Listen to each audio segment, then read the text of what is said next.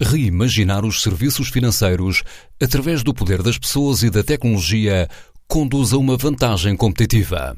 Pela relevância do tema, a UI lança a iniciativa Podcast Economia em Movimento TSF Tecnologia nos Serviços Financeiros.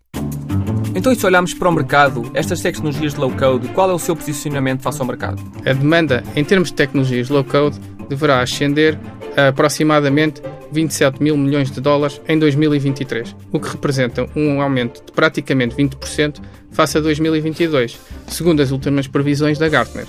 Com o número de iniciativas dentro das organizações a aumentar, este tipo de tecnologia sofrerá uma aceleração na sua adoção até 2026, esperando-se que 70% das novas aplicações criadas pelas organizações sejam com recurso a tecnologias low-code.